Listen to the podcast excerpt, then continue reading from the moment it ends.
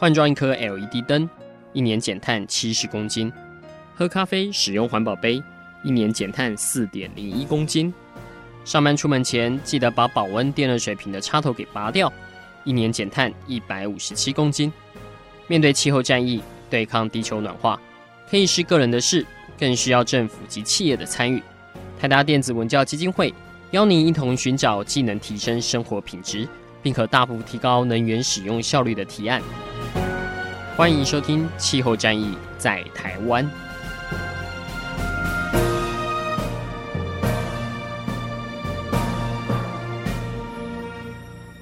各位听众朋友，大家好，欢迎来收听今天的《气候战役在台湾》。那这一季度的《气候战役在台湾》，我们会有一个新的主题，是来谈气候立法。哈，那不晓得大家有没有注意到，我们呃，我们台湾今年可能会出现一个有史以来第一个气候法。那它是从二零一五年政府通过的一个温管法，温室气体减量暨管理法，可能会再变身转世投胎变成气候法。那这个新的气候法，其实目前正对应这个二零二一年的这个世界趋势，哈，其实是非常的吻合。因为今年呃，全世界大概又会呃好不容易再度要来重新要聚焦来减碳了哈。那特别是像美国换了一个新的总统，所以现在对于美国要。呃，重新加入国际的气候谈判，那甚至于各国都展开了。最近大家都很流行来喊，我们未来长期要二零五零要排碳要归零，哦，或者是大家会听到二零多少年要达到碳中和，哈，每个国家都喊出了自己新的目标。那当然，我们台湾也不能落后了，哈。只是大家都会很怀疑了，按照过去我们台湾的呃政府的这种。政策规划或做事的态度，就会觉得会不会又是虚晃一招？那这一次的这个新的气候法跟过去的温管法有什么样的不一样？那甚至于说很多单位很焦虑的这个真正要推动减碳的吼，这个有一个很重要的作为碳定价，这个是不是真的政府有心要做？包括目前最新听到的版本是啊，环保署已经规划了气候法里面以后会来开征碳费。那这个东西到底要？怎么样才不会雾里看花呢？所以，我们这一个季度的气候战役在台湾会邀请不同的来宾来帮我们做各个方方面面的解读，这样子。那今天第一集我们就邀请到大家也是很熟悉的，呃，我们这个节目的常客哈，赵家伟博士。他过去是在台大风险中心担任研究员，那最近有了一个新的 title 哈，他个人也做了一些职务的转换。他目前是台湾环境规划协会的理事长。好，我们现在同辈里面第一个，呃，title 是理事长的这个哈赵博。那我们首先来先来请赵博来帮我们，呃，要跟各位先做一下说明哈。其实我们今年为了要准备气候立法这个专题，其实呃，我们这一集的节目会用我们之前邀请到赵家伟博士到我们台达基金会来内部来做演讲，帮我们做一个整体的分析。那所以今天这一集的节目是我们拿上一次的这个演讲啊，我们给他做一点事后的剪辑。那归纳成这一集的节目这样子哈，所以待会我会我们会把赵博的演讲分成几个段落，然后我们会加一些呃个人的题目的这种注解，帮助大家来做收听。那我们首先会先请赵家伟博士来帮我们分享一下，就是说呃目前碳定价在气候政策的重要性是怎么样子？其实各国都有不同的碳定价的做法，包括各位可能听过了，有些国家是收能源税、碳税。那有些是做排放的交易这样子，那所以我们会先请到赵家玮博士来看看，呃，国际上目前在推动碳定价跟气候立法的进度是怎样。好，那第一个部分的话，我们当然要先谈一下所谓的碳定价在气候政策上面的必要性。大家看到这题目的时候，可能会觉得很奇怪，说，哎，过去如果参与基金会很久的那个朋友应该都知道，说，哎，阿甘曾经有写过一个文章，叫做《能源税减碳不能没有你》。光是那个文章的 title 就已经彰显出来说，关于是在碳税在这边的的一个重要性。但我们就如果再进一步思考说，那但是为什么碳税在在台湾一直都没有办法持续的落实呢？然后就算是没有持续落实来讲的话，我们的排碳量好像也没有因此而继续发展。所以这时候就要重新去定位说，那这个碳定价到底在我们气候政策里面，到到底扮演怎么样的的一个角色？但在这边的话，我们都可以看到说，有一些知名的学者他们成立的这种。这种委员会，他们都有去做在气候变迁政策上面建议的时候，都会提到说，那我们碳定价应该是要到什么样的水准，才有办法是达到有效的一个，才能把增温抑制到两度 C 以内。而另外一部分，我们当然看到这个碳定价，虽然在全世界目前只有二十 percent 的排碳量是有价格的，就等于说是在受到碳定价的推动机制的管制之下，包含不论是用碳税啊，或者是说用排放交易。但如果我们再仔细去看的时候，我们就发现到说，哎，其实我们的重要的亚洲邻国，包含是中国、日本、韩国跟新加坡，其实他们都已经有去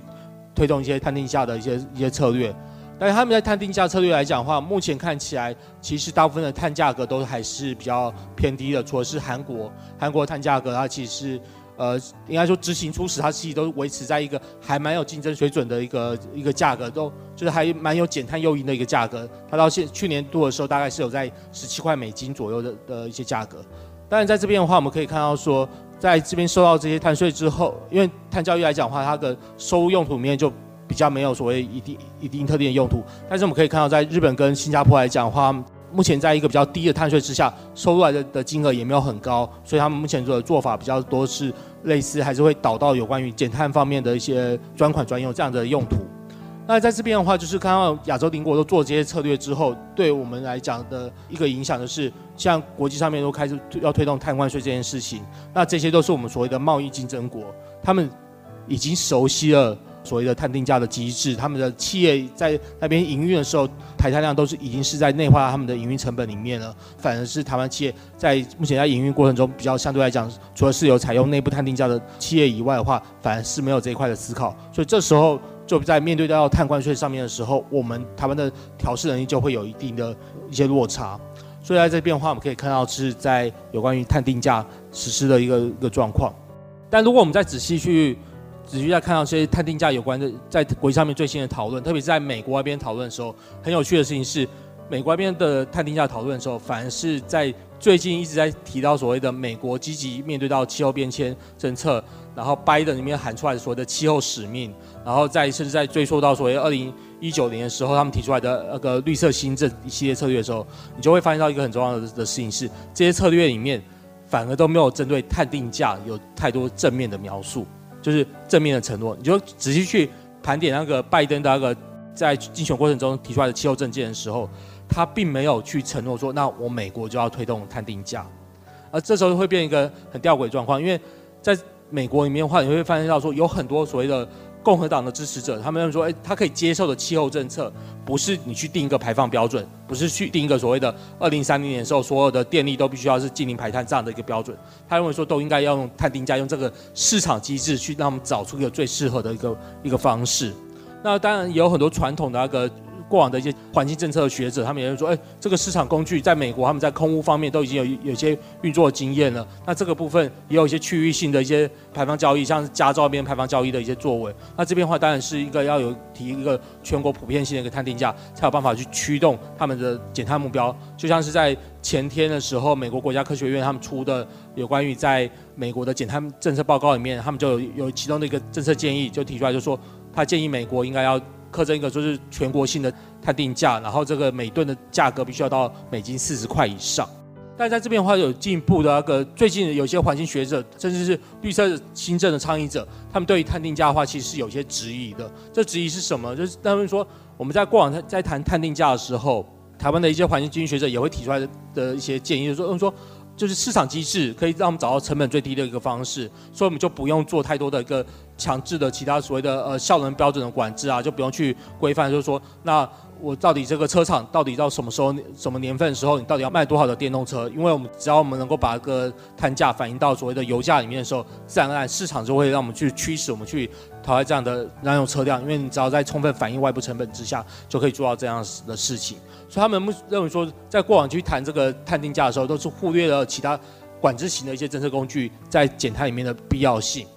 而另外一部分的话，就会谈到说，有关于碳定价里。里面的话，它是一个，那么说碳定价是一个渐进式的调整，就是因为你都没有办法一开始就是磕很高的价格，你都是可能呃慢慢慢慢的才调到说我们真的能够达到所谓有效碳定价的的一个水准嘛，所以认为说它只是让目前的所谓的经济体系里面，它是一个缓慢渐进式的一个进步，呃没有办法说那我们真的是有一个很清楚的一个价格讯号，一很就能够去逼使那个工业真的能够去导入所谓的低碳制成，所以这边是有另外一个批评。然后第三个批评或者说，那你去以碳定价作为一个很重要的一个政策推动手段的时候，你其实反而是会让整个气候政策会受到民众方面的反对。他们就是举例来讲，就是说像。加拿大他们在推动那个碳定价政策的时候，那些所谓的燃油气化石燃料业者，他们就直接在加油站上面直接贴一个告示牌，就说啊，因为克这个碳价格，所以你的那个油价增加了多少，他们就变成是一个很好的一个供给工具。所以他们认为说这个部分的话，反而会是让这个所谓的政治可行性是是比较低的。然后如果你一直是把碳定价视成是一个最核心的一个气候政策手段来讲的话，你反而延迟了其他工具的推动。呃，另外一部分的话，只是说，那在美国那边，美国那边的一些民调里面调出来，就是说，那你去问绿色新政里面他们提出来的一些相关的工具，就例如是说，哦，我要花两兆美元去投资在在有关于洁净能源的一些投资啊，或者是说我是要求这些车辆效能标准咖啡 stand 的这样的一个做法来讲话，它的支持度都比有关于在碳定价的支持度来得高。然后，甚至是在加拿大那边调查出来的结果，就是加拿大他们在课碳税的时候，有一个做法是，他们课完碳税之后，把这些钱全部都是回馈给民众。所以很多民众他们其实拿到了所谓的碳红包，就是碳分红，其实比他原本增加的碳税还来得多。但问题是有学者去做这个研究，去针对这些有收到碳分红的那个民众去问他们的感想，就是他们通常都是高估了他额外增加的支出。而低估了他可以收到的那个碳分红的收入，所以这边的话就会是形成一个就是呃民众的那个支持度是比较低的。但这边的话其实是在一个北美脉络之下的一个发展。好，那听完了赵家伟博士的分析，就是相信大家对碳定价已经有一个简单的了解哈。那但是之后的重点是各国实际在政策里面来做推动的话，它实际上是怎么样的做呢？那台湾有没有比较适合的方法？好，那我们接下来请赵家纬博士来帮我们做这方面的分析。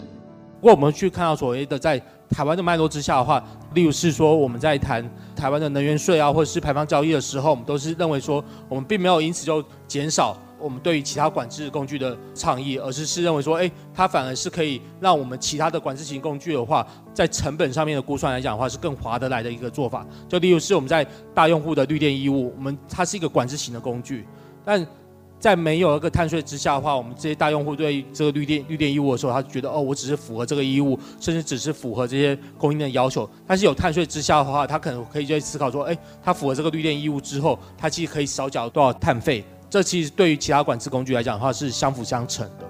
呃，另外一个部分来讲的话，我们在谈这个能源税或是排放交易的时候，我们都是从基于反映外部成本，而不是说让市场找到一个最低成本的一个减碳工具。来出发，台湾的论述来讲的话，都比较是从反映外部成本这件事情出发，所以在这边的话，就比较不会出现到说，哎，我们只是迁就既有的系统而已。而另外一个部分，在所谓的政治现实上面，其实比较有有趣的事情是，台湾在过往我们在不是在气候政策上面啊，或者是在谈那个能源税的推动上面的时候，我们都只有内部方面的需求，就是所谓内部的需求就是。国内的这些环保团体认为说，哦，我们一定要去做这件事情，这样子。但现在我们现在面临到一个新的局面，是有关于碳关税这样的局面。所以在这个碳关税这样的局面之下的话，那反而是变成说，那我们在所有的减碳政策里面，大家认为说，我们就是要靠这个碳费或或碳税，才有办法去回应这个碳关税的要求。所以在这边的话，反而在这个政治现实上面，他们是决策者来讲的话，对于在谈这个碳关税来讲，他们不会避免他去谈的。甚至是我有听过，我有跟那个。苏巧慧委员他有交流过，说有关于在这个方面的看法，他就讲到说，因为他是洪胜汉那个气候变迁行动法的共同提案人哦，而且他排第二个，那他就有在提到说，他现在去思考这个碳税这件事情的时候，他就会说，这是政府面对到台湾产业竞争力的一个新的超前部署，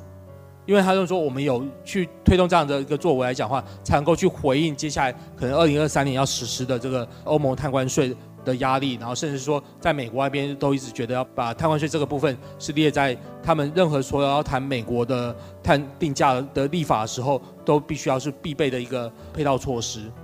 然后另外一个部分的话，则是在我们台湾在整个所谓社会支持度上面的时候，因为国际上面去反抗这碳定价的措施的时候，比较多是主要大的那些油气业者、油气业者。那台湾的话，我们的油气业者结构其实并没有那么强大，并不是。中油来讲的话，它没有办法跟那个，就是像 ExxonMobil 啊这些像美孚石油这些大的倡议集团里面有那么大的影响力。我们主要的话是还是耗能产业，主要是化石燃料的使用者，主要是高排碳的使用者所去谈这个议题。然后另外一方面的话，就是在公众上面的时候，我们发现到说，我们的一些民调显示里面，其实是公众对于这个碳定价的支持度来讲的话，都相对来讲都并没有比较低。举例来讲，就是我们在风险中心的时候，我有我们去年四月做了一个民调，显示公众对于科碳税的的支持度，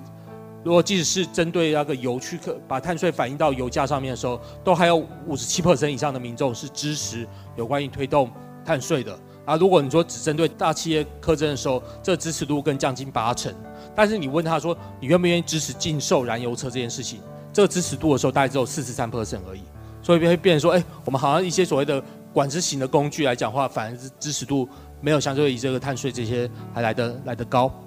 那台湾其实也很早就在二零一五年就制定了温管法，那甚至于说里面当初就已经算蛮先进的哈，有写进了这个。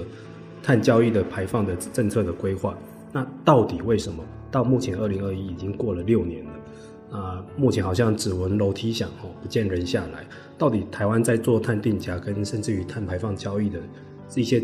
障碍是什么？到底有什么是呃让我们觉得迟迟无法推行？那甚至于说，其实这次环保署在修法前有请英国的智库单位来帮我们做了一个政策建议，那里面有没有一些实质的内容？然后另外一个部分就是在谈到说，那我们在台湾谈减碳的话，我们就必须要去意识到台湾的排碳量的结构来讲的话，有将近四成的境内排碳量是属于所谓的很难减的部门。很难减的部门的话，就是所谓的石化、钢铁、水泥、货运跟航空跟海运。航空跟海运不会算在台湾的境内排碳量嘛，所以我们先不谈他们。但是我们光谈前面四个的话，这四个那个行业别，它就是因为他们的那个。排碳最主要很多是来自于制成排碳，然后所以他们在这个状况之下，他们的制成的汰换周期是很很长的。那在这几个行业别里面，他们要去导入这些减碳政策来讲的话，特别是像水泥跟石化来讲，他们目前的那个减碳成本其实都还蛮高的，就是他们要采用的这些减碳技术来讲，每吨的那个边际减碳成本的时候，大概都会到一百块美金以上。钢铁还比较低廉，钢铁的话，如果是到一点五度近零路径的时候，大概是他们要采用的减碳的技术的成本，大概是每吨大概是六十块美元。那在这边我们看到说，哎，这些产业他们要去采用这些减碳政策的时候，他们没有办法享受太多所谓的再生能源已经急速价格降低了这样子的红利，然后他们就要采用的这些减碳成本相对来讲都是比较高的，但他们同时根据绿基会针对台湾的这些。产业的调查就发现到说，这些产业他们认为说，现在目前这些低碳技术，他不愿意导入，最主要的一个因素就是回收成本过长。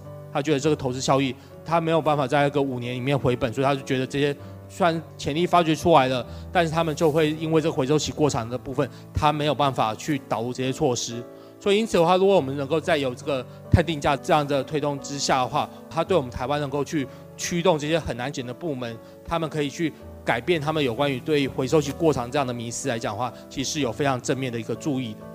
好，那我们讲完这些之后，我们就来看说，那台湾的那个碳定价，我们刚才提到说，它对台湾的气候政策来讲的话，其实是很重要的成效了。那我们就来看看说，那我们台湾到底该怎么样推动碳定价？这也就是 LACE 的这份报告。而为什么会有 LACE 的这份报告呢？这其实要从去年二月的时候讲起。去年二月的时候，英国办事处他们就邀请了这个 LACE 的研究员 Josh Burke。呃，来台湾，然后来来台湾的时候，他当然有跟一些相关的，呃，就环保署啊，或经济部都有一些跨部会的的讨论，然后也有拜访那个台大风险中心，我们有跟内部的 meeting，他们讨论完之后就说，哎，那那个英国办事处来讲的话，他们希望能够去积极的倡议参与台湾的那个气候政策的一些一些建议嘛，所以他们就合作这样的一个评估报告，去谈说，那我们台湾在推动碳定价的时候，目前可以采取的一个策略为何？而在这边的话，他们是。参与的这个研究团队来讲的话，台湾这边的话，除了是环保署以外，还有中华经济研究院，等于是他们在台的一个合作伙伴。所以他们这边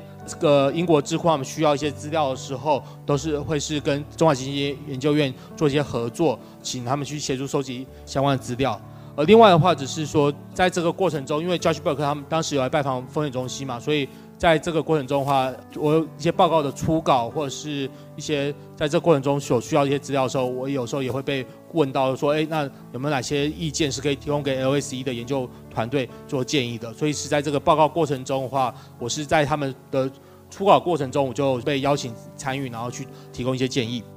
好，那这个报告里面，我觉得有哪些讯息是非常值得参考的呢？第一件事情来讲的话，我觉得这个报告他们先把他们在谈探定价里面的一些重要的迷思，他提出一个比较好的一个破解的方式，也就是说有点扮演到所谓的探定价留言破解者的一个功效，就像是以方最近写那个电动车的留言破解一样的的功效。他第一件事情的话，他他在谈强调的事情就是说，探定价在整个的气候政策来讲，它其实是具有一个政策优先性的。他为什么要提这件事情呢？就是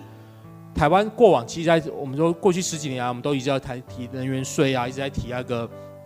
你在提呃有关总量管制啊。这时候，去公部门政府他们就会谈到最后之后，他们就会讲一件事情，就是哦，因为觉得这个用税这个工具，它可能会在民众接受度不是那么高。所以我们就必须要优先先去各个部会先去盘点采用非税工具的可能性。所以每次在能源税讨论到一个阶段，然后他说：“哎，他们决定不要退能源税的时候，他们就为了要有个下台阶，他就说：‘哎，那我们就要求各个部会去盘点出来，你有没有哪些不是课税以外的政策工具，减碳政策你可以去做。’但问题是盘点到最后的时候，其实他们提出来的那些减碳的一些做法，都还是什么，辅导厂商啊，然后或者说那。”能源部门他可能也比较积极一点，说那我针对大用户用电上面，我要给他们一个节电率的要求，要怎么节电一 percent 左右。但是在这边的话，大部分的时候，我们这些所谓采用非税工具的时候，这个话语一出来的时候，应该就是代表说我们整体的气候政策来讲的话，并没有要采用一个比较积极的气候政策，就变成非税工具它只是一个呃只是一个顿词。所以这个报告里面就直接只讲就是说，哎，因为你过往在谈担心这些所谓的呃我们在采用这些税收来讲的话。会对企业会有很大的影响，但是因为你的一些贸易关系，他们都一直在强调所谓的气候政策跟我接下来贸易是会有一些关联性的。像例如是说，像那个中国跟欧洲的投资贸易协定里面就有一个条文，就是在讲那个我们都要共同去履行巴黎协议碳中和的的要求、碳中和的目标。所以这时候就变成说，那我们目前台湾一直都没有一个。没有一个积极的一个气候政策，让大家让国际上面可以知晓说，你的确在这减碳上面，你有一个很明确的一个决心。所以他认为说，在这个要去跟国际上面去表达这个气候雄心的时候，我们在这个碳定价上面的政策推动来讲的话，它是可以有这样彰显的效果，彰显我们台湾是真的要对于气候变迁这件事情，对于减碳这件事情来讲的话，我们是非常严肃以对的，我们是有一个具体政策的。呃，另外一方面的话，我们就看到说，那台湾在过往在谈。碳定价要推动能源税的时候，他面临到一个质疑，就是因为我们大部分的的产业，就是这些高耗能产业都是仰赖外销，所以就偏说，那如果我们课这个碳定价的话，我们推动这个碳定价的话，那其他我们的竞争伙伴如果不去课征的时候，那我们可能产业就会外移啊，就会产生所谓的碳遗漏的一些情形。像是其实根据 OECD 的调查，OECD 它就帮国际上面主要经济体做一个估算，就说，哎，你这个国家里面你有多少比例的排碳量是因为出口所致，台湾的话大概有将近四十八 percent 都是为了满足我们出口所导致出来的排碳量，而这个比例来讲的话，比那个韩国的呃三十三 percent 来的高出许多，所以这的确我们台湾就我们要去课碳税的时候，一定就会跟你的这些出口竞争力会有所影响。但是国际上面目前的这些实际上面推动这些碳定价的国家，然后从这些他们经验里面去盘点出来的话，发现到所谓的这些。碳遗漏的情形，就是你因为苛征碳价，所以你导致产业外移，然后导致在其他国家里面排放增加更多这件事情来讲的话，其实并不存在的。而且我们一开始有提到说，我们亚洲的邻国就是中日韩、新加坡，然后甚至现在是越南都有在谈这个议题了。所以在这些国家都已经有碳定价措施之下的话，我们对台湾的这些碳遗漏的风险其实会更低了。所以就不要再拿这个碳遗漏风险对贸易竞争力的这个影响当成是一个不要去推动碳定价的一个借口。呃，另外一部分的话，只是在谈说说，那我们这个碳定价里面会，只要推动碳定价，就反映到能源价格，呃，高油价、高电价，就会让我们的经济成长有一些负面的影响嘛。当然，他这边强调的事情是说，哎，呃，也是从国际的经验里面，就只要思考到说，你只要你的碳定价的设计的配套是好的，能够把这些税收的收入，你能够回馈到一些适当的用途上的话，它其实是不会对经济成长层面产生一些负面的影响。另外一个部分的话，只是谈说所谓的。我们台湾在过往在谈碳定价的时候，过去十几年以来，我们都一直在认为说，台湾优先要谈碳定价的话，我们推动所谓的碳交易可能是比较快的。但是在这边的时候，其实，在二零零八年那时候，二手叫温室气体减量法的草案提出来的时候，里面唯一摆的这个政策工具就是有关于总量交易。而那时候我刚好参与那个台湾 NGO，然后刚去谈台湾的气候政策，就那时候就已经写了一些共同声明，就批评就说，我们如果台湾要推动碳交易的话，最大的问题就是我们的碳权是寡占的，就等于说我们三十大的那个排碳的企业，它的排碳量就占了台湾的八成。所以，变成说你到最后的话，就是在个交易来交易去的时候，都可能是你在同一个企业下面的子公司在那边互相交易，所以这边这个市场是难以活络的。而在这个报告里面的话，他也指出来，就说，嗯，台湾这边的话，我们在推动碳交易的时候，目前很大的问题是我们的碳权大部分是集中在几个大的排碳源，所以这时候你那个市场上面，你要真的有一个多元的参与者来讲的话，其实是比较不容易的。那他们这个。报告除了是收集一些国际文献去告诉我们这些呃探定价的一些迷思以外的话，我觉得他在做一个我们台湾的智库都一直没有做到的一个统计表格，就是把各个行业别各个行业别它的那个不论是它的就业人数的的占比呀、还有他们目前这个行业别他们的产值的变化趋势，还有这个行业别里面他们的电费，他们占他们的生产成本里面的比例，全部统整成一个表格。因为过往的话，我只有做过这件事情而已，我只有做过把这个盘出来，因为我要去算电价的一些涨幅的时候，还有算一些化石燃料补贴移除的时候的影响时候，我有去整理过这个东西。但在其他的面向来讲的话，我都没有统统整出这样的表格。所以它这个表格它名单最主要是要看出来说，那我们台湾这些所谓的排碳量比较大的国家，会受到那个碳费比较。比较影响的企业来讲的话，它是怎么样的形态的企业？它是一个出口导向为主的企业，然后它目前的市场趋势为何？所以在这边的这个表格的话，当然就我就不细讲。但是我就说这样的一个讯息，特别是有关于在这个电费占他们的的生产成本这个讯息来讲的话，其实是蛮重要的。因为它在这边，它后续它就提到说，哎，其实整个统整来看的话，虽然有些行业别来讲，电费在他们的成本来讲是比较高的，像是这边的话就是石化业跟那个。炼油业跟那个化材业，你都可以看到说将近到到五 percent，但是我们台湾的像是电子业这个部分的话，大概是在占到两 percent 左右。所以说今天如果你去科整体来讲，平均来讲的话，我们制造业里面电费占那他们的生产成本大概是在两 percent 以下。所以在这边你如果只是科碳税来讲的话，不至于让他们的成本呃飙升，生产成本飙升太多。所以这边很多就去谈，接下来很多产业会谈说，而且他们觉得哦，课征这些碳费，我们可能会。增加哦，我自己要多缴什么六十亿啊？但是如果你跟他们目前的整个经营成本比起来的话，这个部分反映到他们的生产成本里面的时候，变动来讲，可能都不会超过零零点一 percent。所以这边的话是有一个很好的讯息去做，去让我们在谈这个碳定价对于不同企业的的影响的时候，一个蛮好的一个基础。大家在这个报告里面，他们除了是去做这些刺激资料的一些会诊以外的话，他们还设计了一个问卷。这个问卷的话是要去检视。台湾到底要实施碳定价的时候，我们实施的量能何在？然后我们台湾的特性为何？所以这边的话，其实是它这个报告里面，它背后最重要的方法学就是在做这件事情。而这方法学里面的话，就包含是说，哎，它要必须要先掌握所谓台湾的整个经济结构，就是刚才看到的那个表作为一个经济结构。而另外一个部分的话，就是说，那在排放的那个趋势，最主要是。就几大企业，他们占了多少比例的排放啊？然后不同产业别，他们占的排放趋势何在？而你近期你增加的排放量的话，最主要是哪些行业别所贡献的？这是他们第二个他们在调查的事情。而第三个话蛮有趣的事情是，我们过往台湾在谈碳定价的时候，都比较不会去谈的事情，就是到底我这个碳定价推动出来之后，我跟其他的减碳政策里面有哪些的互动性？它可以如何帮助其他减碳政策更快、更积极的的落实？然后第四个部分的话，就是在这个所谓的呃碳定价在整体那个减碳政策里面，它所扮演的角色。然后第五个部分的话，只是在谈就是说，那我要实施碳定价的时候，如果我是要推动排放交易的话，那我要有去建立这个交易市场的能力。而这个交易市场能力来讲的话，我们台湾这些相关的机关是不是有准备好做这件事情呢？因为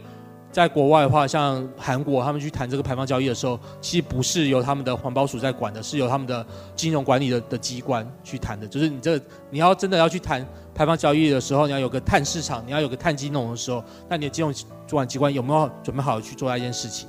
然后最后一个去调查的问卷的话，就是要去盘点所谓的公众接受度。所以他们就发这个问卷之后，然后就发给环保署，然后叫环保署就委托他们的相关的智库团队去回复这些问卷，然后基于这些问卷的结果，他们就做了这份报告里面的一系列的讨论。像其中一个讨论来讲的话，就是在讲碳定价的政策跟其他政策上面的一些互动性嘛。像他们在谈这个有关于跟电力部门这边的话，就是在谈有关于碳定价跟新的电力市场的开放，就电力市场的自由化所所产生出来的影响。而这边他们当时在谈的一个重点，就会是在讲说，如果我们的电价你还是冻涨的情形之下。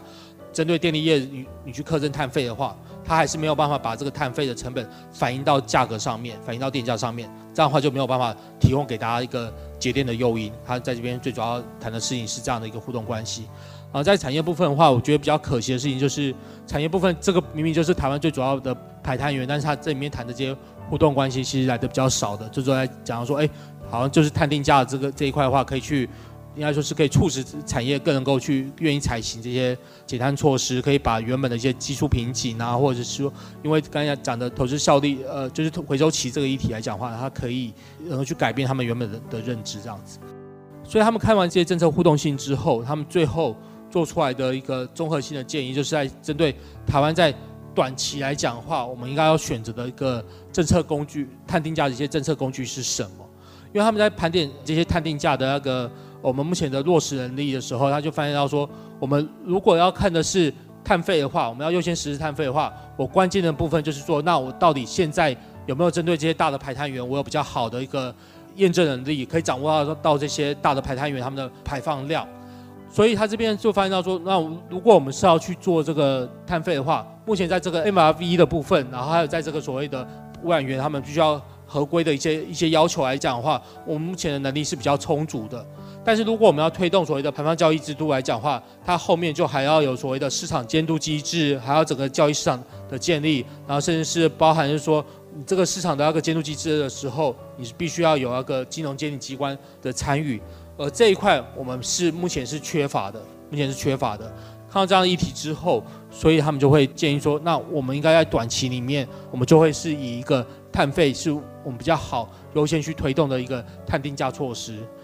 然后在这边的话，另外一个他有提到说，那一方面就是说，在这个行政能力上面、实施能力上面，目前我们在对推动碳定价来讲的话，我们实施能力能力还比较不足，还比较不足。然后另外一方面的话，也是说，因为我们台湾的碳权目前是比较寡占的情形，所以你去推动那个碳交易的时候，你在整个寡占的情形之下的话，你那个这个费率额度可能会因为交易量是不足的，所以那个价格会非常低，就没有一些重要的诱因。然后另外一部分，他就是建议说，那我们在这个政策设计上面、工具设计上面的时候，有哪些一些具体的做法？第一个部分的话，他们特别强调说，我们这些工业部分、产业部分的话，你不能够只去科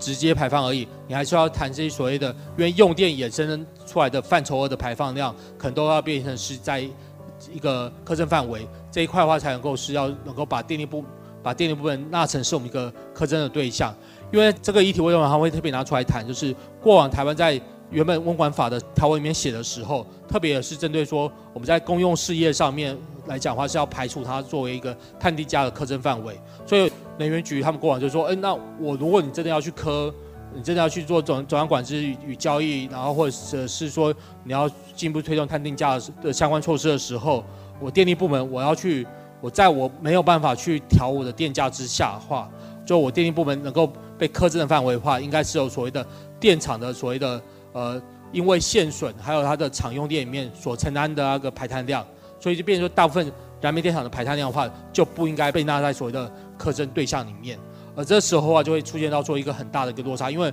目前我们电力部门在我们全台湾的排碳量里面占六十 percent 以上啊。如果你把整个电力部门里面我们所谓的厂用电跟线损的用电量大概只占十 percent 嘛，如果你只只去课那个十 percent 的话，那意思说。你这六十 percent 排碳量里面，你可能只能课到六 percent 的排碳量，这时候就没有办法真的能够达到所谓的全面性的去扩增我们碳我们这个碳定价措施里面对台湾的排碳量的个管制范围，所以这一块的话是他们很重要的一个论点。而另外一部分的话，就是在针对产业这边有一些辅导措施，所以在这边他们有去提说，你针对一些排放量比较密集的产业跟那个贸易外销比例比较高的这些产业来讲的话。他们受到的影响是比较大的，你可能要一些相对应的辅导措施。然后这个是短期里面他们就会看的，就是短期五年里面你你要去做这个碳定价的时候，你应该去做哪些事情。然后长期来讲的话，它就针对所谓的实现这个排放目标啊，支持低碳投资啊，然后还有创造所谓的减少空污的这些共同效益，这些面向来讲去做一个盘点。然后这些面向他做盘点之后，他认为说，哎，其实，在排碳目标上面这一件事情来讲的话，就是跟我们长久以来一直在谈所谓的，呃，是要总量管制比较好，还是是碳税碳费来来讲比较好？这两个机制里面一些根本的一个依据，就来自于说，因为总量管制它还是有个总量，它还是有总量，所以他认为说，长期来讲的话，你的你的排放交易制度来讲，对于实现排放目标来讲是有比较好的一个稳定性，它是比较能够去落实这样的一个排放目标。然后他也认为说，在排放交易来讲的话，在长期的成本效益来讲是比较有比较好好的一些作为，但是它的行政成本是比较高的。另外一个部分在国际合作上面，他是认为说，我们台湾如果我们谈的这个排放交易。因为台湾市场不够大，但如果我们能够进一步去跟亚洲的其他的排放交易市场做个连接来讲的话，这样就可以促成所谓的国际合作。这样的话，某种程度也可以是让台湾在不是联合国会员之下，但还是可以跟就这些国际碳市场的的参与，建立一种另外一种的所谓的政治的联系、政治的合作。所以这边的话是他在讲长期工具的时候，他就会说，哎，那这个排放交易来讲的话，还是有它的一些角色跟位置这样子。所以最后，最后他这个报告里面，他就提一些建议。他针对高阶决策者的的三大建议建议，呃，最后一个我们刚才有有提到说，诶，涵盖电力部门的排查量。那第一个部分是有关于在费率方面的建议。在这个费率来讲的话，他的建议的部分让你说，诶，你其实费率可以是低的，但是但是你在法条里面写的时候，你不能只写一个低的费率，而是是你要重新写说，哦，我起征费率是低的，但是我预计十年之后可能它就会到哪一个特定的比较高的费率水准，就是你要让你在写这个法条的时候，你必须要很清楚的是要告诉企业，就告诉会受管制的排碳源，我接下来排碳的成本是会不断不断持续的增加。因为他们在这边，他们去建议的这个起征费率，他这边提出来是台币的三百块，而这三百块它是怎么样定出来的呢？是其实它并不是一个很严谨的评估，而是是他们在报告里面，他们就是引述说说他们是参考风险中心在二零一八年我们做的做的问卷调查里面，就有去问民众愿意接受的那个电价的涨幅，他就按照说哦，我们一度电排放多少的排碳量。然后他就换算说，那我们大部分的民众可以接受的那个电价的涨幅，这样去换算回来之后，就大概是每吨十美元左右的一个碳费水准，就台币三百块左右的一个水准。但这个报告三百块这个这个数字一出来之后，其实我也还蛮开心的。为什么呢？是因为我们台湾过往我们在谈的碳费的时候，目前应该说我们的起征价都是喊一百块。呃，为什么喊一百块？就是说哦，我们要比照新加坡。但问题是说，新加坡那边为什么当初是一一百块？也也不是新加坡政府愿意的啊，是新加坡政府在当地的石化业的压力之下，他们才只好把它降成是用一百块的做一个起征价。其实这一百块起征价在新加坡里面，很多环境学者是很大力的批评，然后然后新加坡的反对党也是批评，就说你这个价格真的太低了，你不应该是任凭那个石化业者的施的施压，然后就用用一个低的价格。那我们台湾这边的话，我们去参考说，那我们这些制度的时候，我们就是等于说我们就不加思索去引了一个。新加坡那边其实是被游说之后的一个低的碳价作为我们的台湾的一个起征价格，我觉得是比较可惜的。但我现在一直在想说，那这个报告出来之后，是不是能够有机会把这个整个起征价格是喊到三百块左右，台币三百块左右，至少可以比那个一百块来讲的话，是完全不一样的一个幅度，至少是多个多个三倍，这样的话才有可能更多的一个减碳诱因能够去实现。但是他们在里面也有去估算，就是说，那即使是磕一个。新台币三百块来讲的话，对工业生产的成本的增幅大概只有不到零点一 percent。那你如果你这样去算说，那如果我们目前讲的一百块来讲的话，那对工业生产的成本的增幅的话，更是只有零点零三 percent 嘛，就是三分之一而已。所以这时候目前可以看到说，这些工种啊，这些这些相关的个大排碳源，他们出来去反对这样的碳费的时候，如果我们就必须要去。等于说是要把这样的讯讯息揭露出来说，其实这对你的工工业生产成本来讲，目前来讲其实是有限的，其实是有限的。你不应该是这个课了碳费之后，你就在台湾，台湾你就活不下去了，用这种东西再去再做一个反对碳定价的理由，反对碳费的一个理由。但更重要的事情是，他们虽然喊了一个建议一个低碳价，那他们说要增加嘛，要增加，那要增加到什么水准呢？他们这个报告的的团队的的主笔者那个 Josh Burke，他在二零一九年的时候，他就写一份报告，就说，哎，那所谓的有效碳税率是到什么水准？他这边就盘点出来，就说他认为说是要在所谓的二零二零年的时候就要达到每吨六十五美元，然后二零三零年的时候要到每吨九十八美元，就是变成是二零三零年的时候达到三千块台币。也就是说，今天这个起征价如果是三百块的话，你就要去喊出来，就说那我虽然起征价是三百块，但是我十年之后我要增加到三千块。他们说这样子才是可以给大家一个比较好的一个，可以让个排碳者他有个更明确的价格讯号，可以掌握说你不只是被目前的当前的这个比较低的碳费认为说你就不用去做太多的一个减碳投资，而是你必须要看到说你外你十年之后你可能遇到的那个碳价格其实是很高的，这时候你刚好你的器具要太换的时候，你就必须要去算，你就不是用那一年的碳价格去算，你要去看未来可能会增加的幅度啊，作为一个你的。投资的一个决策的一个依据。第二个建议来讲的话，就是说，那你还是希望他这个建议就是变成说，你在你的条文里面还是要保留有关于推动那个总量管制、碳排放交易的这样的一个相关的法制的授权，然后去做这样的设计。所以在这边的话，我们可以看到说，在这件事情来讲的话，在目前的个环保署提出来的气候变迁因应法的修法版本里面，可以看到说，他们只是增加了有关于碳费方面的的条文，但是他们还是保留了有关于碳定价里面。所要建立所谓的台湾的碳交易市场里面所需要的所有的法规授权，他们还是把二零一五年的时候写的那一系列的的内容全部都保留在母法里面。好，那这边的话就是在有关于那个报告里面的一个建议哈。好，那如果接下来气候法的修法顺利的话，大概今年中可能就会通过立立法院就可以实施。但是啊、呃，大家有可能担心的就是，一旦台湾真的要来征收碳费好了，那它对产业界的一个冲击。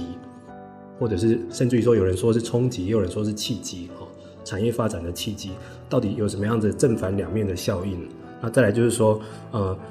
目前这个环保署已经把气候法的草案公开给各界来做参考，甚至于说也到处在听求各个学界或者是环团的意见。那我们这个也请赵教博士来帮我们说一下，目前大概各界的反应如何？然后产业界又是怎么样的观望方法？这边的话就是盘点一些，就台湾这边进行的一些有关于碳税的这些研究，嗯，就会发现到说很有趣的事情，就是我们台湾这边讲的一些碳税的有倡议，我们去喊这个价格的时候，其他的定定的依据其实是蛮不一样的。就像是萧代基老师他的喊法，他的建议方式就是说要去比照国际标杆，所以比较国际标杆就是哦，目前国际上面有关于在克拉克碳税额度最高的部分就是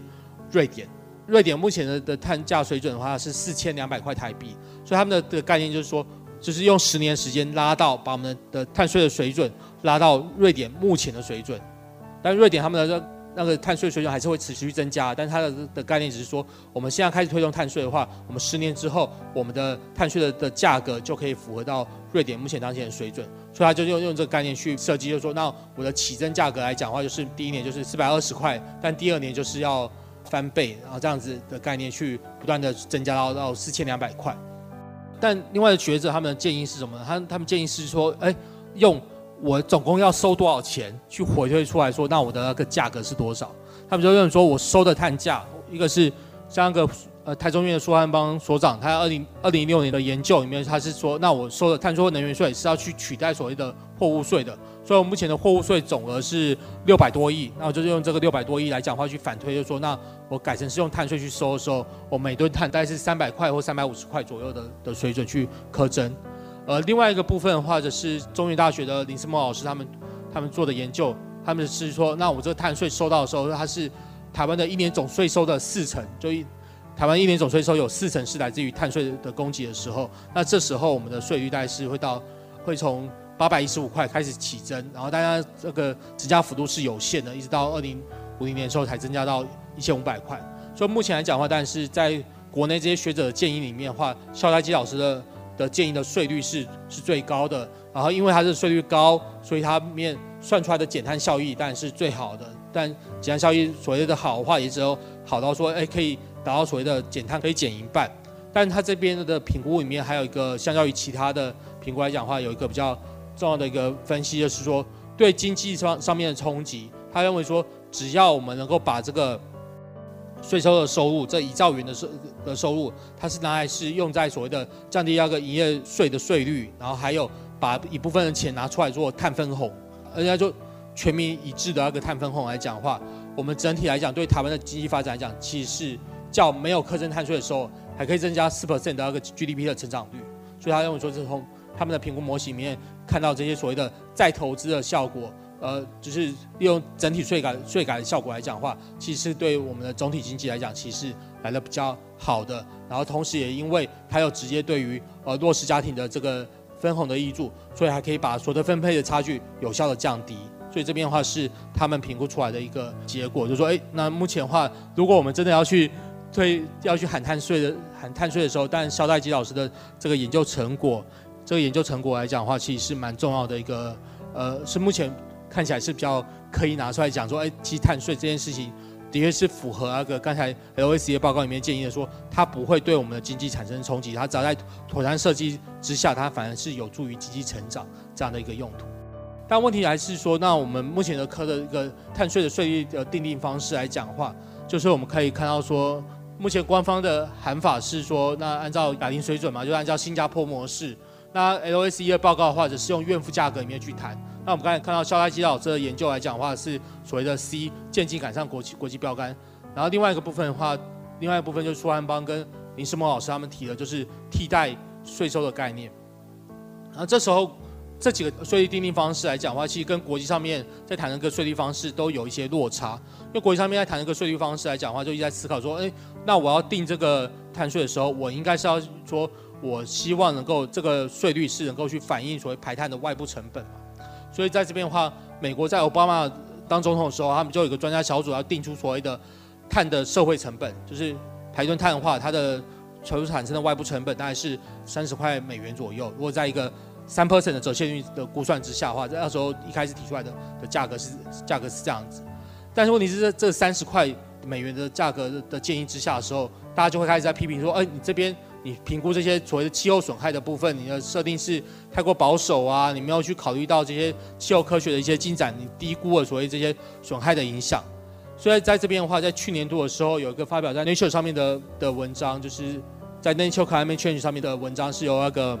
美国能源政策研究中心的，以及是那个西北太平洋国家实验室的那个研究人员，他们所共同发表的一个文章，就说我们在定这个碳价格的时候，应该是要去思考，就是说到底我们要如果要达到所谓净零排碳路径的话，我们的那个价格要到什么样的程度的时候，才有办法驱动我们所谓的这些减碳措施能够有效的导入，然后可以促使二零五零年的时候能够达到所谓的净零排碳目标。所以他们这个叫做净零排碳路径法。NT to NZ 这样的方法，这个报告他们发表出来之后，其实美国一些知名的在气候议题上面蛮重要的这些参议员都很关注这个论文的一些建议，所以他们在这边的话就用说从这个以目标的方式去回推，所说我们所需要的碳税价格为何。而这边的话，就是因为我我们去年的话就是有跟美国那边的，我刚才讲说参与这这个研究的西北太平洋实验室的这个韩裔学者。和 McJohn，我们有合作做一个台湾的这个净零排碳路径的评估。而如果按照这个净零排碳路径评估来讲的话，他们那边所评估出来的结果来讲，就是我们台湾如果要达到所谓的净零排碳目标的时候，我们的碳税的税率来讲，二零三零年的时候就要达到所谓的两百块美金左右，两百块美金左右，就是跟我们现在谈的所谓的一百块台币跟三百块台币来讲的话，有很大的落差嘛。第一件事情来讲的话，就是像 LAC 的报告里面就建议我们要先从碳费做起嘛，所以你就可以看到在环保署的他们提出来的气候变迁因应法的版本里面，就有在谈谈说哦，那我们现在要类似像仿效空污费一样的方式去课征所谓的温室气体排放管理费，就是有个碳费的一个制度。而这个碳费来讲的话，他们他们的用途来讲，就一部分有包含是有关于地方分配，但是它这个地方分配的比例来讲的话，是相较于过往的时候是来的比较。低的过往是用三十 percent 去做分配的一个比例的的上限规范，他们把这个三十 percent 他们调降到到二十 percent，但的话这个环保署有说，哎，因为我们过往是设定要气候变迁呃温室气排放减量基金的时候，那个设定的规模跟我们现在要谈的这个基金规模来讲会有一些落差，所以我们就不能够直接用这个二十跟三十这个比例去做一个直接性的比较。而另外一方面的话，他们在这边有一个比较争议性的用途，就是他们。在这个碳费收入之后，他们的用途，他们加了一个条文，就是说他们可以是用来补助产业，补助产业的导入低碳技术。我为什么要加这一条呢？就是环保署一直强调说，他们在提这个碳费的过程中，他们也有跟很多的工商团体做一些咨询。然后他说，这些工商团体的咨询，他们的意见通常都是说，你要课碳费可以，但是我要求你这些收入必须要拿来补助做节能减碳。所以他们就觉得，那我加了这个这个用途之后。才有办法能够去让那个产业界的反弹反弹能够比较小一点。而另外一方面呢，就是民间团体跟洪申翰委员他们一起提出来的气候变迁行动法，我们去谈这个碳费的时候，它在这边很重要的一个依据就是，我们在谈这个碳费的时候，它不是只是为了收钱而已，而是它为了促进所谓的环境跟社会成本的内部化。所以因此有这个条文之在之后，我们虽然在这个母法里面没有明定说一顿他要收收多少钱。但是我们就可以在后续的再去制定这个费率的的过程中的话，就是讲会去谈，就说，哎，你魔法既然是在讲所谓的环境跟社会成本的内部化，那你目前定这个费率，如果是还是从一百块去含的话，那会不会是没有办法达到这个所谓的成本内部化的一个一个功效？所以在这边的话，就会有一个比较好的一个争论的一个依据。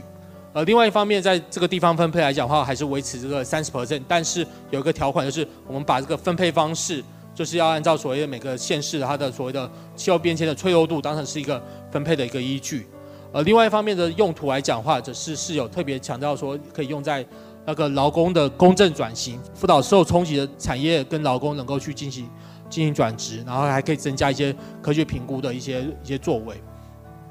然后还有在有关于公民教育的部分，因为讲到这边的话，我就要提一件事情，就是其实按照按照调查，我们台湾一年。气候变迁管理基金目前每年的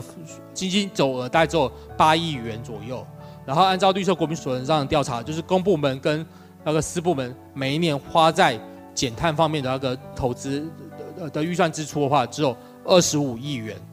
所以我们讲说，哦，减碳这么大的事情，我们每年只花二十五亿元去做这件事情来讲的话，显然是不够的。但如果我们现在看出来就是，如果你是用一百块去课征的话，那这个磕完这个碳费之后，它会灌注在所谓气候变迁管理基金。如果是用一吨一百块这样去磕的话，那这个基金规模就会是两百亿元。那如果你是用那个用三百块去磕的话，那可能是六百亿元。那都可以把我们原本每一年我们只有二十五亿元的所谓的公部门跟私部门的整个支出来讲的话，是完全的大幅度的提升。不然的话，我们就会出现到这个状况，就是我们看到工业局他们在报出来说，他们在未来五年要去推动的那个。辅导产业减碳的时候，他们提出来的预算是是五年三十亿，五年三十亿。我们觉得，你工业部门排碳量占台湾的的一半，然后你只你目前只编了一个五年三十亿的一个一个预算，想要去。达到所谓工业部门减碳，这看起来是显然不足的嘛。但他们也表示说，哎，他们的财源就只能编到这个程度。所以，我们现在光是在这个气候变迁法上面，我们成立这个碳费的制度，能够去建立一个经费上面比较充足的基金去做这件事情来讲的话，就已经可以让我们在整个减碳上面的整个意义会有很大的不一样了。那除了碳费以外的话，还有另外一个就是在有关于碳税这个部分，碳税、能源税这件事情，它其实明定写在行政院通过的政策文件。这两个政策文件里面都有提到这个能源税，一个是在二零一八年核定的台湾永续发展目标，它是在指标八，指标八的话就是在经济成长的一个大的目标里面去定了一个所谓的推动能源税反映外部成本这样的一个具体推动目标。而另外一个部分的话，就是在二零二零年十一月的时候总算核定的能源转型白皮书，因为在整个过程中我我是治理小组的成员，也就是负责要去研拟这个推动能源转型责任计划这个推动方案的。那个小组的工作成员之一嘛，所以我们在这边其实从二零一七年到二零一九年年初的时候，我们做了很多的密集讨论，去提出来就说，那你接下来要推动能源税的话，你有哪些具体的事情是必须要做的？我们就把它写在这样的一个推动方案里面，然后明定说说，哎，那你你财政部二零二零年的时候，你也必须要完成所谓的能源税推动的一个政策跟策略跟配套规划。但问题就是说，二零二零年已经过了。然后财政部其实是没有任何动作的，所以没有任何动作的话，就可以看到他们用的一些理由是什么呢？就是说，哎，我财政部我还在等你的能能源办的指示，他说这个部分不是我能够动的，就是说你要要按照能源办的指示才去推动所谓的能源税的一个事宜。然后在去年四月的时候，刚好有些有些委员在立法院财委会就管财政部的那个委委员会。咨询的时候就要求财政部必须要提出能源税草案，就说因为你们本来就是在讲说二零二零年你要提出草案嘛，那财政部就只有回应一个叫做他们最后十月份的时候提送给立法院的是一个叫做可行性评估报告，然后这可行性评估报告里面他就用了三个理由，就说哎，我觉得我们现在不适合推动能源税，因为疫情，就是疫情是一个大绝招，就对，在台湾这边的话，所有环境环境管制上面大绝招就会讲说是疫情冲击。然后第二件事情来讲的话，他就讲说，呃，能源价格没有合理反映成本，所以我在推动能源税的话意义也不大，因为能源价格就没有办法，目前就已经没有反映成本嘛。但这边反过来就觉得很奇怪，就是就是因为它没有合理反映成本，所以我们才要用能源税去让成本能够有效反映呢、怎么会用这个东西？就是说，那我们可以先不用推能源税。然后第三个部分的话，它只是引了一个，就我觉得有点偏的研究里面去说，哎，民众不喜欢用租税的方式去承担环境保护成本。其实这离能源税来讲的话是有点远，而且这个调查其实时间来讲是有有点久了，所以。在这边的话，要用这个理由去讲的时候，跟我们近期的做的一些问卷调查来讲是有比较大的落差。但在这边的话，还有另外一个动态，就是说，但是如果我们接下来的气候变迁行动法能够真的妥善的立法通过的话，那财政部就比较不能够再去推诿这样的一个推动，因为我们在刚才看到所谓的二零二零年要提出能源税这件事情，它只是一个行政文件嘛，但。目前在这个气候变迁法里面的话，是有个法定责任，是要财政部去提所谓有助于温室气减量的一个财税制度。所以如果它这个法政通过的话，就可以用法去要求财政部要做这做这件事情。财政部不作为的话，因为在这个气候变迁行动法里面也有所谓类似的那种公民诉讼的的机制，所以可以用那个像气候诉讼的方式去要财政部必须要履行这样的一个一个责任，一个一个目标。所以在这边的话是看到了一些状况。那最后的部分，在有关于接受度这一块的话，我们目前可以看到，在产业界的部分，当然工总来讲，就是在很多条件之下的话，就是建议说不要课碳费。但是比较有趣的事情是在去年度的时候，美国商会，美国商会在他们白皮书面是明确建议要去课税，所以我一直很想找美国商会负责那个小组的人聊一聊，所以如果在座有认识的话，可以帮我们介绍一下这样。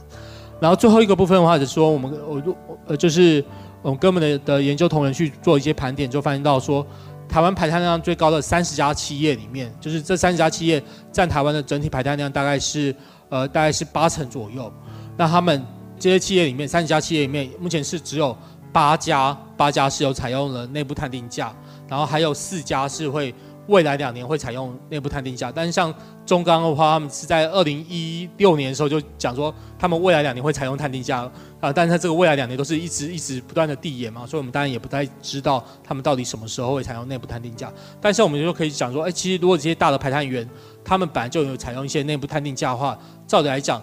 本来在营运成本里面就应该要去反映到这些碳费的的影响，甚至是他们采用的内部碳定价的额度。额度来讲的话，都还是比我们目前讲的一顿一百块左右，甚至是三百块左右，还来的高出许多。呃，这时候的话，可能就可以用这样的论述去反映，就是说，那其实工作里面提出来的这些这些效果来讲的话，可能并不是那么切实，因为其实有很多大的一些排碳企业来讲的话，他们都已经有去采用内部碳这样这样的一个措施了。所以这边的话，是我们在这个接受度这边我们看到的一个情形。然后最后公众接受度来讲的话，如果按照我们的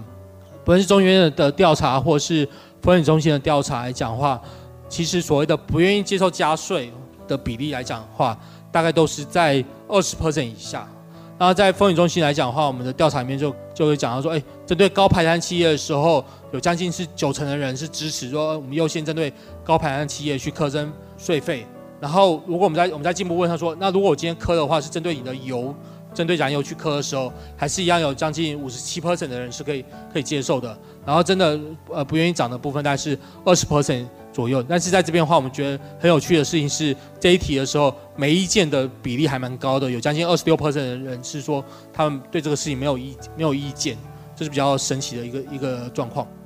但另外一个比较有趣的状况是说，我们要去问民众，你觉得？我们碳税收入要优先用在哪些用途上面的时候，我们过往都认为说，哎，他们可能是不是很期待说，那会比较希望能够拿到所谓的碳红包、碳分红啊，就是收到税之后可以分配给大家。就他们还是认为说，哎，我还是因为是为了减碳原因，他应该还是优先用在所谓的产业减碳辅导，然后另外一部分的话就是用在一些社会福利的补贴。对于认为说，哎，直接分红啊，或者是所谓的所得税减免这件事情来讲的话，支持度是比较没有那么高。所以他们认为说是这个产业减碳辅导跟社会福利补贴来讲是他们很重要的一个一个项目。所以这边同整人看起来的话，我们就会发现到说，哎，那财政部刚才也在讲说拖延说，那不愿意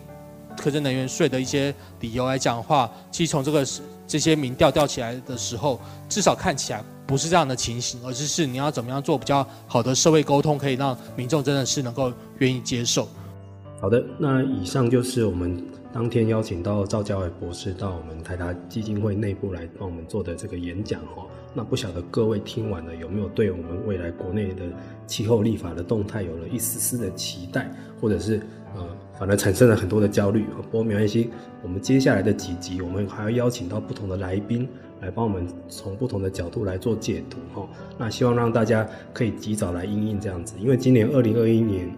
呃，其实这个气候的阴影跟减碳是势在必行的哈。那希望大家不管你是身处在什么角度。不管你是产业界的，或者是学术界的，甚至于说你是环保团体，或者是都不是你，只是一般的大众，想要了解这样的议题，都欢迎来继续收听我们的气候战役在台湾。我们下次再见，拜拜。以上节目由台达电子文教基金会独家赞助播出。台达电子文教基金会邀您一起环保节能爱地球。